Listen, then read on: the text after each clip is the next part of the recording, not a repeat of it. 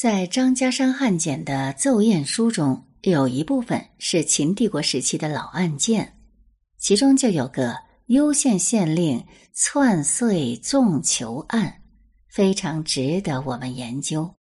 案件审理时间为秦始皇二十七年（公元前二二零年二月）到二十八年五月间。案件发生在苍梧郡攸县。也就是今天湖南省株洲市攸县，而负责审理的办人员却来自南郡，今天的湖北省。案件缘起于攸县栗乡发生了规模较大的群盗叛乱，需要派兵镇压。攸县县庭经过讨论后，派出了两位令史左和义，带着立足和新前手前往镇压。令史是县令属员，一般史是代表偏文书工作，类似现在的县委部门工作人员。新前手就是当地百姓的意思，因为攸县是不久前被秦军攻灭的楚国故地，对秦国来说呢，就算是先帝。我们之前说过，一般县庭都有数百各类戍卒。大约这次丽乡群盗叛乱人数较多，可战戍卒的数量严重不足，所以临时以发徭役的形式征发了很多当地百姓。但是攸县附近呢是位于江南丘陵地带，山高林密，而且这里刚打下来没两年，秦军对他的了解大约也很不够。攸县部队第一次作战遭遇大败，主帅令史义战死了。攸县接下来又多次以徭役的形式征发当地百姓，前后三战立乡，终于将叛乱群盗平定了。而有趣的是，《里耶秦简》当中也记载了公元前二二一年，千陵县有执行向苍梧输送甲兵，也就是护甲和兵器的任务，可见这一战影响范围不小。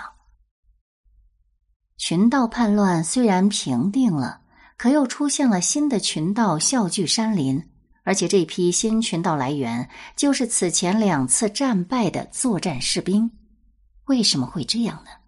原理很简单，根据帝国律令，与群盗相遇，如果畏敌不前，要判死刑；如果看到战友被敌人攻击，没能及时上前，根据距离远近，要判不同程度的重刑。你想？这支部队大部分都是以徭役形式组织起来的农民，主帅都战死了，那还不兵败如山倒吗？所以前两次战败的参战士兵呢，有一个算一个都是有罪的。他们不是掉脑袋，就是要去当奴隶。但是狗急了还要跳墙呢，谁又会坐以待毙呢？于是参加前两战的士兵啊，一窝蜂就跑去当山大王了。面对如此严峻的形势，攸县县令损他就做出一个重大决策：招抚叛军。县庭向新的山大王们发放宣传资料，告诉他们县里用剥夺爵位或者罚去戍边的方式从轻处理他们，不会让他们去死的。而经过这么反复的宣传，有一部分有罪的士兵就回来了。当然，不排除很多人是回来打探消息的。很快，他们就得知，根据朝廷的定性，这个案子被定性为立乡反案，意思是造反大案。那么，既然是造反大案，帝国朝廷的御史部门规定，涉及苍梧的叛乱问题，统一由南郡异地审理。这些士兵又不是傻子，知道这个案件是由南郡审理，他们肯定吃不了兜着走。于是，不仅逃走的人不再回来，甚至留在县里的百姓也非常不安，不断有人逃亡。因为根据帝国律令，一旦被贬为徒隶或者被判死刑，家人也要被收，也就是也会成为徒隶。所以，逃走士兵的家人也必然会想方设法逃亡他乡。面对如此艰难的局势，攸县县令损决定向朝廷上书。他坦诚了自己对战败士卒的承诺。县令损认为，这次局部战乱持续了很久，县民不是战死就是逃亡，这样下去县里就快没人了。于是恳请上级部门招抚这些战败士兵及其家属，对他们实行宽大处理。没想到他的这封上书引发朝廷震怒，县令损下狱，南郡就派了专人前来审讯他。损就承认了自己的行为，他强调说，这县里的局面非常困难，他是出于稳定的需要才向朝廷提出建议。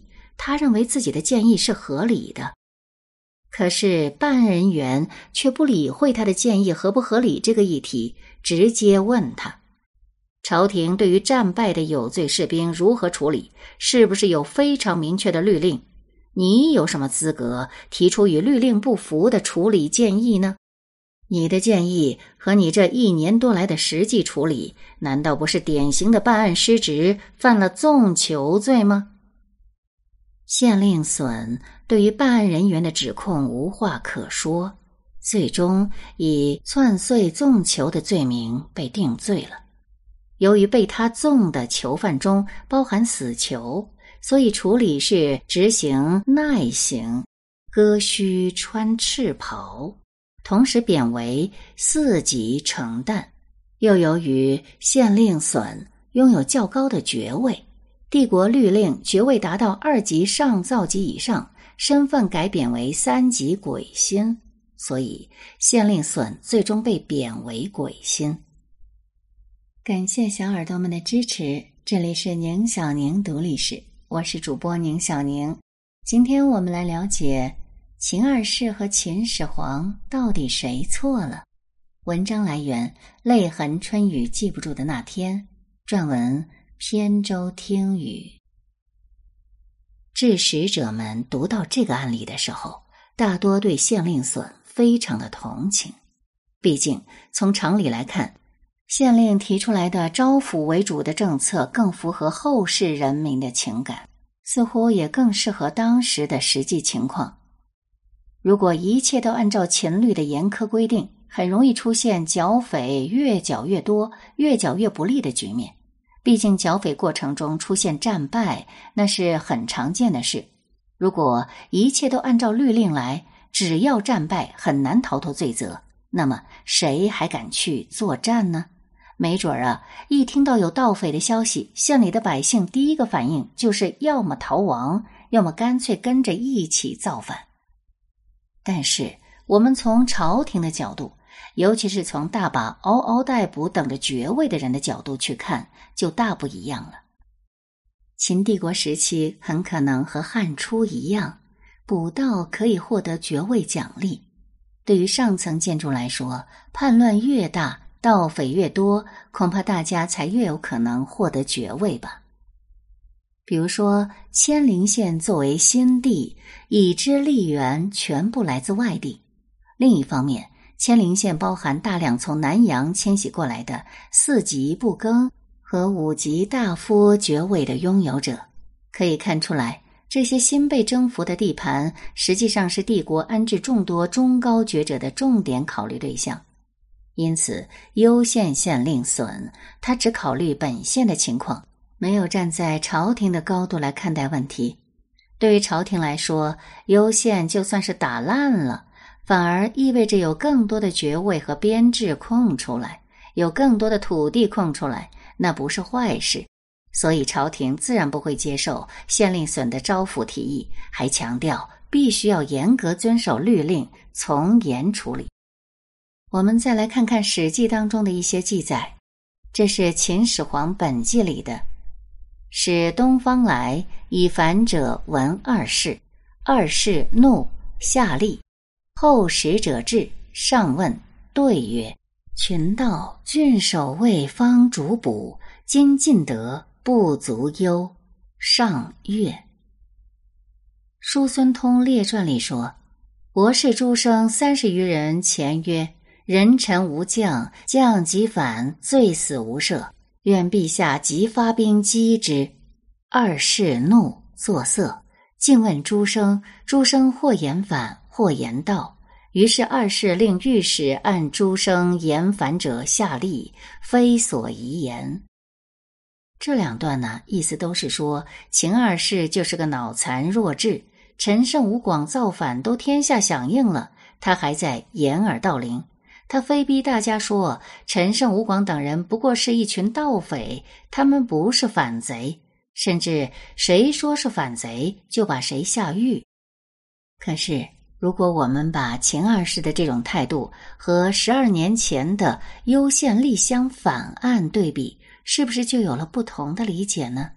你是不是发现二世的态度恰好就是秦始皇对攸县群盗反案的这个反应呢？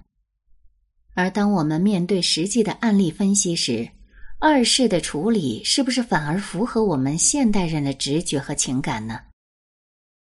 攸县县令为什么会被下狱、被重罚？核心原因在于朝廷已经定性立香是反案。既然是造反叛乱的大案，朝廷御史把所有相关涉案人员的审理交给了南郡异地审理。这样一来，南郡的审理就成了代表朝廷意志的行为，没有任何人敢打马虎眼。攸县这起案件有一个有趣的小细节，不是说这次有三战吗？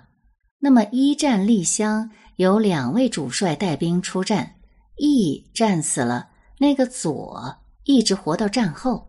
所以，所有丽香三战的战士姓名籍贯这些资料呢，都是由左来保管。然而，战斗结束后，左把这些资料弄丢了，以至于人们已经没办法区分具体三次战斗分别都有哪些人参与。案件卷宗对这个细节做了详细记录，提到为了区分三次作战分别是哪些人参与，好确认谁有罪，那真是费了好大的功夫。我们就可以想象，如果不是朝廷下令由南郡异地处理后续事项，这个案件会怎么结束呢？可能会随便报几个人作为前两次作战的犯罪分子就可以结案了。那现在你再想想，秦始皇时期的处理原则，具体到类似攸县叛乱来说，是平息了战乱，还是放大了战乱呢？不管怎么看。当时帝国的处理方针是无事变小事，小事变大事。说到这里，可能你已经有一些理解了：为什么陈胜吴广造反之后，章邯众多朝廷官吏、众多博士们都可着劲儿的高呼反，这是造反。而现在，你是不是也理解了秦二世和众多高官博士们的各自立场了呢？对于众多朝廷官吏、众多博士们来说，听到陈胜和吴广造反的消息，就像猫见到了老鼠一样兴奋，因为他们终于有机会获取大把的爵位了，再也不用像以往那样跑去北边冻死，或者是跑去南越喂蚊子了。现在呀，只要到帝国中原的锦绣山河转一圈，就可能一夜暴富。那还有比这更好的事儿吗？于是，他们异口同声的高呼：“反啊，陛下！他们这是在造反。”攸县案件之后，我们可以想象，帝国基层面对类似案件的时候，再也不敢随便招抚了，都是本着小事变大的思路来整。里耶秦简记载了三年前，公元前二一二年，代地大乱。当地民众大多有罪，这个原理呢和攸县大批民众有罪是类似的。最后怎么解决呢？御史大夫派出将军代理御史带部队亲自前往镇压，全国各地，包括遥远的千陵，都进入戒备动员状态。这件不见于《史记》的大叛乱，说明陈胜吴广的叛乱不是突然出现的。朝廷对于类似大事如何处理，都是早有预案的。两年后，秦二世被秦始皇钦点着跟随他巡行天下，他是这其中唯一的皇子，可见始皇对他是非常器重的。而秦二世很可能也见识甚至参与了对代地大乱的处理，对秦始皇处理方式的利弊，想必也有他自己的理解。他大概是觉得父皇实在是太老顽固了，自己绝不能像父皇这样老糊涂。如果朝廷对这类叛乱定性为小股盗匪，那就不用类似当年南郡那样异地审理了，各地就有机会像当年攸县县令那样，对战败人员的处罚进行灵活处理。现在，如果对陈胜、吴广像当年攸县案一样直接定性为反，那就意味着所有案件将由朝廷大员派人处理，那所有县庭就只能小事化大，像十二年前的攸县、三年前的代地一样，把一批批临时征发的百姓转变为叛军。正是基于这样的思考，秦二世才坚决要求定性为盗匪。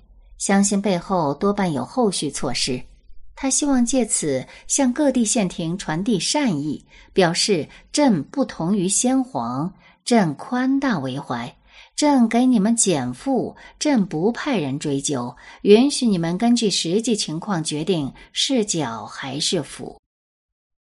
然而，没过两个月，从零开始的农民军居然神奇的穿过了李斯的儿子李由的三川郡。进入关中，要知道三川郡与首都所在内史是以函谷关为界，三川丢了，函谷关就只能放弃了。大臣们就马上把章邯给推出来，哭着喊着说：“都怪陛下违背先皇英明决策，现在我们人不够啊，要赶紧补充刑徒充军呢。”此时的秦二世目瞪口呆。即便心里是一万个不愿意，也只能小鸡啄米一般的连连点头了。那么，到底是秦二世错了，还是秦始皇此前的政策留下了太大的烂摊子呢？我们现在没法知道答案了。不过，现在你应该很容易明白，为什么秦军东出后，叛军越打越多。为什么秦军会以前无古人后无来者的速度一败涂地？那接下来我们再了解一下网友的看法。来自广西的木木，军功爵制度呢，虽然激励了很多人为国奋战，但因此产生了大批得意群体，却犹如吸毒上瘾的人一样，对战功欲罢不能。当六国被征服了，没有了敌人之后。为了继续获得战功，就只能不停的从别的群体里制造新的敌人了。于是，本来应该休养生息的新帝国，由于畸形的国家激励制度，却不得不继续着各种折腾，直到把大部分人的耐性和希望消耗殆尽。而帝国也终于像一辆被疯子操纵着方向盘的汽车，不停的向深渊飞奔而去。即使知道毁灭将至。也无法扭转乾坤。来自辽宁的王一楠，其实写到这里，作者下一步就该阐述一下胡亥到底是不是一个真正大权在握的皇帝呢？还是只是各方为了利益平衡推出来的皇帝？他不至于是完全的傀儡，或者至少一开始不是。首先要说一下的是，秦国上层皇帝周围到底有几个利益阶层？目前能从古籍中看到的大概四个：李斯、冯去疾这种原始官僚阶层，扶苏、子婴这种公族，王翦、蒙恬这种军功贵族阶层，以及在《史记》中很神奇的被以上三个阶层都很不待见的诸位博士、方士。按照《史记·秦始皇本纪》中说，始皇推中使武德之传，丞相绾等言：诸侯出破，燕齐经地远，不为治王，无以田之，请立诸子为上幸许。始皇下其意于群臣，群臣皆以为变。廷尉李斯亦曰：周文武所封子弟同姓甚众。然后属疏远，相攻击如仇仇，诸侯更相诛伐。周天子弗能禁止。今海内赖陛下神灵一统，皆为郡县。诸子功臣以功赋税重赏赐之，甚足益智。以及后面的博士其人淳于越与李斯辩论，杨武博浪沙和咸阳兰池遇刺。始皇三十六年最为玄幻的前首霍克其时曰：“始皇帝死而地分。”秋使者从关东夜过华阴平书道，因言曰：“今年祖龙死。”这些记载可见，秦始皇已经遭遇了强大的国家内部力量反对。这些实力阶层因何反对始皇帝呢？或许可以通过作者现在到接下来的几篇文章窥得一隅。来自江西有梦想的笨鱼，是不是这样的？秦始皇统一天下后，太久没有在汉地打仗了，已经有整整十几年。秦朝中央想要封爵的高层们，想打仗封爵都想疯了。二是把陈胜吴广事件定性为盗贼，引起了高层不满，因此用各种办法暗中授意各地长官放纵起义军，从而把事情闹大，自己好再出去出面灭火，获得军功授爵。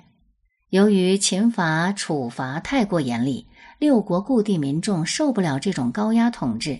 逃亡的人本身就非常多，正好遇到陈胜吴广的部队跑过来，这些逃亡的人反正也是挣扎在生存线上，十分艰难，就干脆和陈胜吴广的军队合流了。这就使得陈胜吴广的军队能够迅速做大。之前逃亡的人很难做大，是因为各地都会防备逃亡的人，而这次是大规模的纵容了。作者回复道。第一点稍有问题，三年前才在代地打了一场大仗，不过司马迁不知道而已。听了网友们的讨论，我们的小耳朵是不是也有自己的观点要表达呢？欢迎各位点赞节目、分享、评论，为我加油哦！另外啊，听节目的时候还可以给我投月票呢。加我的新米团，就可以每天听到每天更新最新的节目了。